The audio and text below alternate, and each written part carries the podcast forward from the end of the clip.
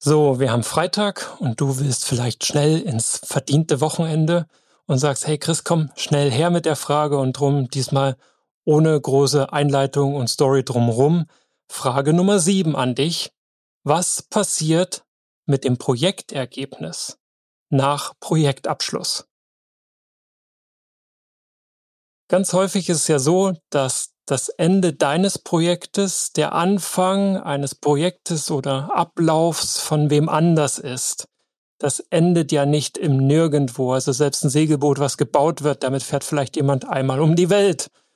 Oder der Joghurtbecher, der dann konsumiert wird, landet im Müll und muss irgendwie recycelt werden.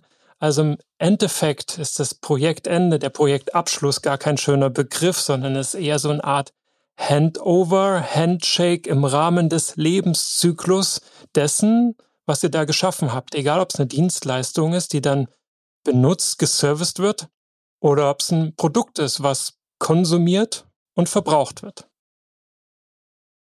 Warum ist die Frage so wichtig?